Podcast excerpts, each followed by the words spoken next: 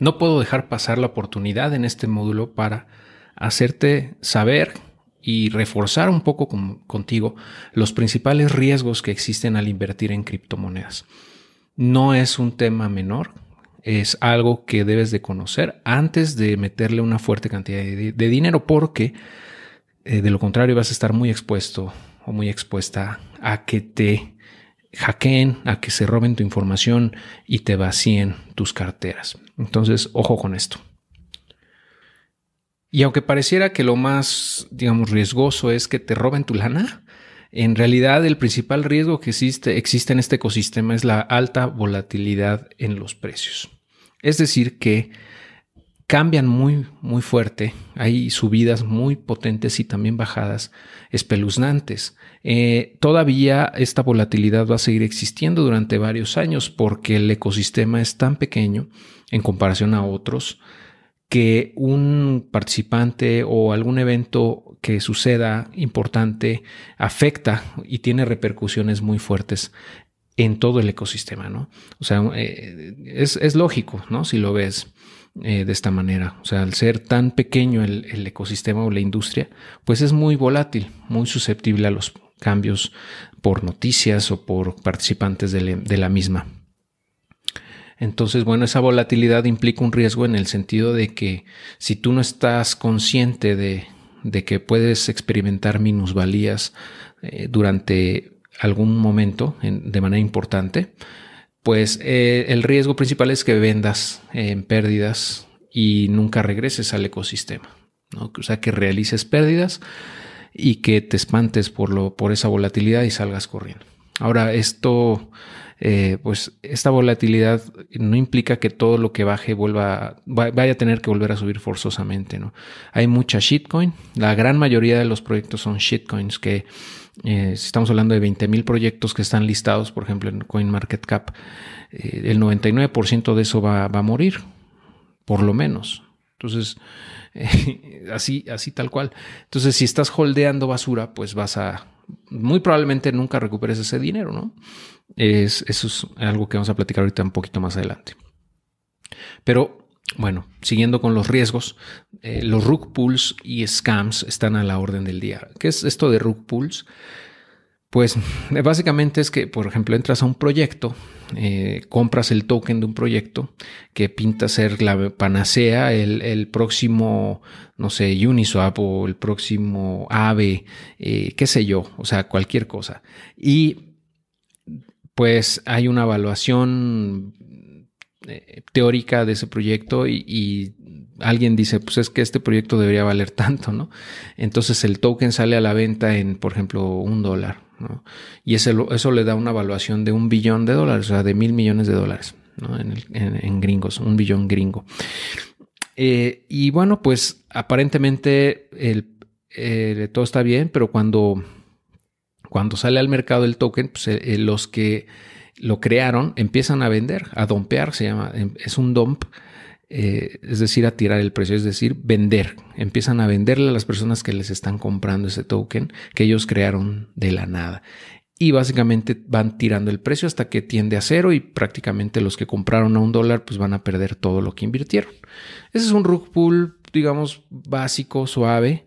Eh, pero hay otros también, hay otro tipo de rug pulls, ¿no? Donde, por ejemplo, con un juego NFT, en donde igual sale un token y toda la gente que empieza a entrar a comprar, pues hace que el precio suba. Y, pero los, los, creadores están secretamente eh, vendiendo, a lo mejor no de manera notoria o pública, pero están, están liquidando, están vendiendo sus posiciones para también tomar una ganancia. Eh, ese, digamos, es igual otro rug pull suave, pero eh, hay otros, otros casos más agresivos en donde, pues, de la nada, ¿no? De la nada se, se, se desaparece el dinero. Eh, un ejemplo que causó mucho, mucho, mucho revuelo y muchas risas también en el 2021 fue el del Squid Game Token, que se llamaba así, o sea, del, del juego del calamar. Te lo voy a enseñar rápidamente. Aquí estamos viendo un youtuber, un influencer o no sé quién es, que le metió lana a ese token del Squid Game y está transmitiendo en vivo, ¿no? Cómo, cómo está subiendo.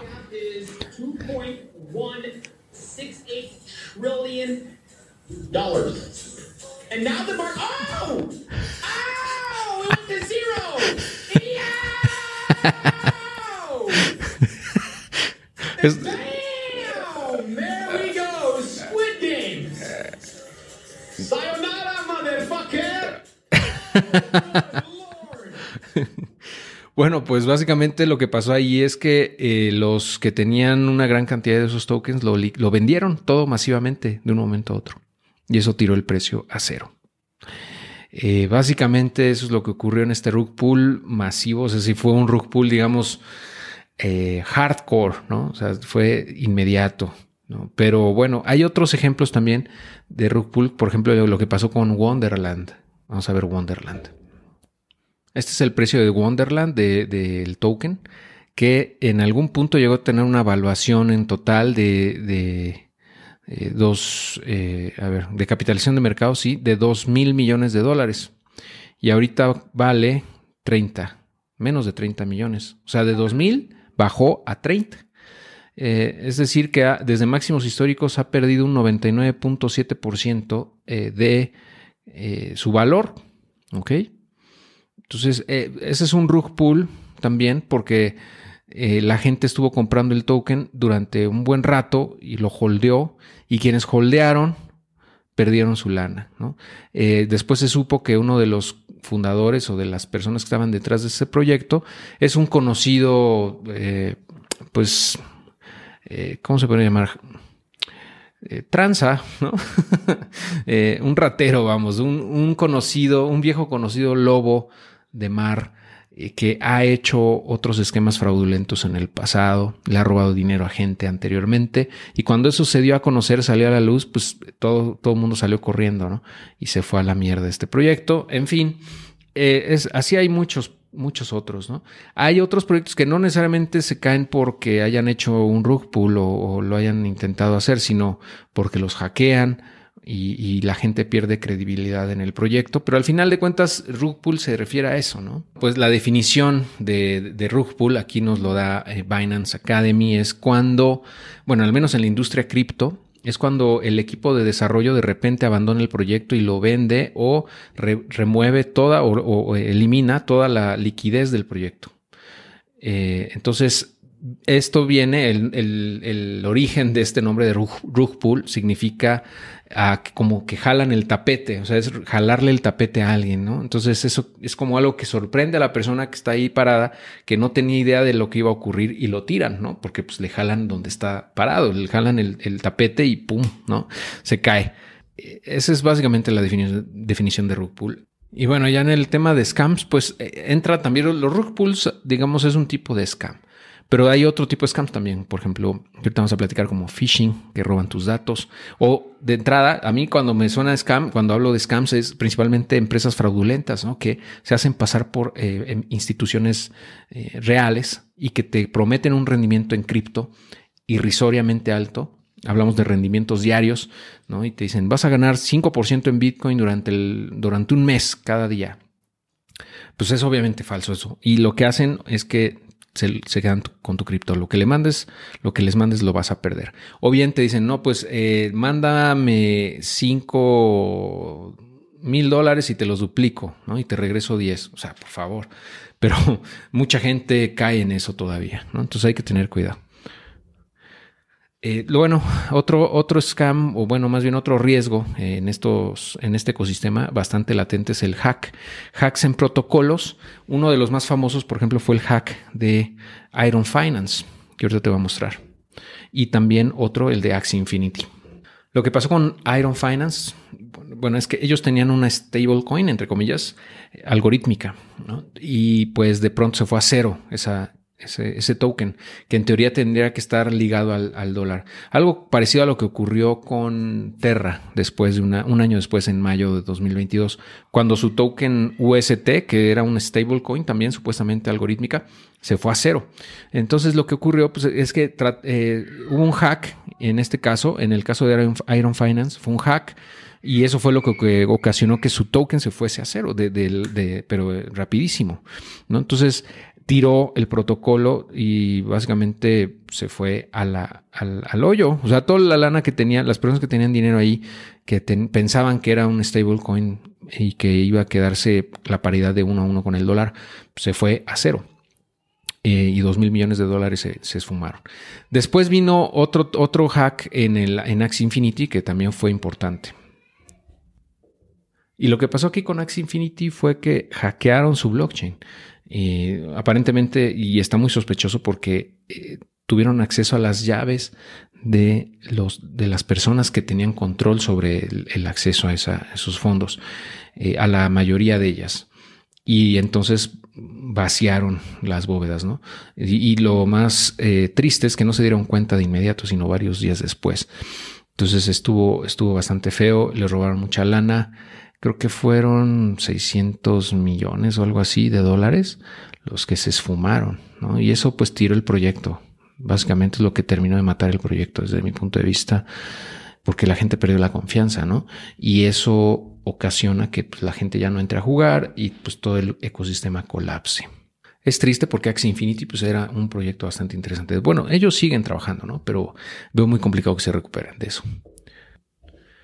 Otro riesgo también que es bien común es el que compres basura cara y, no la vendas a tiempo. O sea, me refiero por basura pues, a tokens, eh, a shitcoins que son meramente especulativos y que de repente tienen un, desempeño altísimo, o sea, hacen 10x, 20x, 30x y las holdeas. Si las sigues holdeando, vas a terminar perdiéndolo todo muy probablemente porque esos, normalmente esos tokens son pump and dumps, o sea, rug pools tal cual en donde por alguna razón explota el precio para arriba y después colapsa irremediable, irremediablemente a casi cero. Eso ha ocurrido muchas veces en el ecosistema y lo va a seguir ocurriendo, va a seguir pasando, ¿no? Entonces, si tienes la suerte de que un token que tú compraste, por ejemplo, a un dólar, se va a 10 dólares, por decir algo, por lo menos yo te recomendaría, por lo menos toma la mitad, o sea, vende la mitad de eso, recupera lo que invertiste y con una ganancia, un profit, este, y el resto, pues, si quieres, déjalo ya hasta donde dé, ¿no? Pero, pero mínimo toma la mitad en ganancias de ese trade para, pues, asegurar, ¿no? Esa, esa utilidad. De lo contrario, te puedes quedar atrapado y si el token baja, vas a dejar de realizar esa ganancia y, y además, pues, te va a dar mucho coraje. ok. Em, bueno, otro riesgo también eh, bien común es el eh, que te liquiden trades apalancados, o sea, en Binance, en, muchos, en muchas plataformas, Quant Fury, eh, KuCoin, etcétera, etcétera. Puedes hacer tradings apalancados de 2x, 5x, 10x, hasta 100x, ¿no? Es una locura lo que puedes hacer. Por ejemplo, si en trading apalancado, por ejemplo, de 10x, con mil dólares que tengas ahí, si lo apalancas a 10x, quiere decir que podrías tradear como si tuvieras 10 veces el capital que tú metiste. O sea, en vez de mil dólares, tuvieras 10 mil. Entonces podrías comprar 10 mil, ¿no? entre comillas, podrías, o sea, operar como si tú hubieras comprado 10 mil dólares, pero nada más tienes mil en la cuenta. Entonces, si el precio se regresa, o sea, o, se te va en la contra, ya sea que estés eh, apostándole a que suba o baje, se te va en tu contra eh, un 10%, básicamente vas a perder tu lana. O sea, te van a liquidar la cuenta y se acabó. ¿No? O sea, vas a cerrar la operación y vas a perder todo. Entonces, ese es el riesgo principal de la liquidación en trading apalancado. Yo te recomendaría que no hicieras trading apalancado. Cuando mucho lo hicieras 2x, o sea, al, doble de lo que tienes. Pero tengas mucho cuidado porque si estás haciendo trading y con, colateral como cripto y ese, ese, esa cripto, por ejemplo, Bitcoin, baja de precio también, te puedes meter un problema importante porque tu colateral va a valer cada vez menos y, el, y si el precio se te ve en tu contra, te pueden liquidar muy rápido. Eh, otro riesgo también muy común es el de la liquidación de préstamos colaterizados, que es algo parecido, pero en este caso los préstamos colaterizados es, por ejemplo, tú sacas mil dólares de préstamo eh, y dejas Bitcoin como colateral eh, para poder comprar a lo mejor más Bitcoin o lo que sea. y de, de repente el precio de Bitcoin cae un 20, 30, 40, 50%. Entonces esas plataformas te van a pedir que metas más dinero, o sea, más colateral para cubrir ese préstamo o bien que liquides ese préstamo. Pero si llegas a un punto, un, umbral, rebasas un umbral en el cual esa, eh, ese colateral es insuficiente, te van a empezar a, liquidar, es decir, se van a empezar a cobrar ese préstamo para cobrarse se va a empezar a comer o se va a comer en un solo momento, dependiendo de la plataforma, se va a comer ese, ese dinero que tú habías metido y también pues vas a perderlo. Eh, entonces, bueno, nada más para que tengas en, cuenta ese riesgo de, eh, de liquidación tanto en trading apalancado como en préstamos colaterizados. Y por último, en este listado de los principales riesgos al invertir o al meter LAN en estos protocolos o en el ecosistema cripto en general, es la pérdida o robo de tus frases semilla, que ya he mencionado anteriormente que es bien común que ocurra. Muchas, muchas personas han perdido acceso a sus fondos por haber perdido sus frases semilla o porque se las robaron y les vaciaron las bóvedas. Eh, y eso se realiza muchas veces con phishing. Es decir, que las, eh, los, hay personas que están tratando de robar tu información todo el tiempo, se están rastreando lo que estás haciendo y tratan de ingresar a tus dispositivos, insertar algún código malicioso, algún software en tu, en tu computadora, en tu, en, tu, en tu dispositivo móvil, para poder robar tu información. O sea, el chiste es de alguna manera quieren entrar a tu equipo para robar información. Y si en esa información tú tienes tus frases semilla, pues olvídalo, ¿no? Adiós dinero. Eh, por eso insisto mucho en lo de las recomendaciones básicas de seguridad que te di anteriormente de tener VPN, manejar un gestor de contraseñas, eh, eh, tener pues mucho cuidado de no entrar a sitios web de dudosa de procedencia, no, no validar, no verificar las URLs antes de interactuar con protocolos, no guardar tu información de frase semilla en tu dispositivo en primer lugar, ¿no? Eso te va a ayudar a que si por alguna razón entran a tu equipo, lo logran romper, romper tu seguridad, pues que no encuentren ahí la información de tus frases semillas, ¿no? Entonces, por eso insisto mucho en eso. Y bueno, pues hasta aquí voy a dejar el video de los riesgos principales. Eh, vamos a continuar en el siguiente video, ya con un recap y con lo que vamos a encontrar en el próximo módulo. Hasta pronto.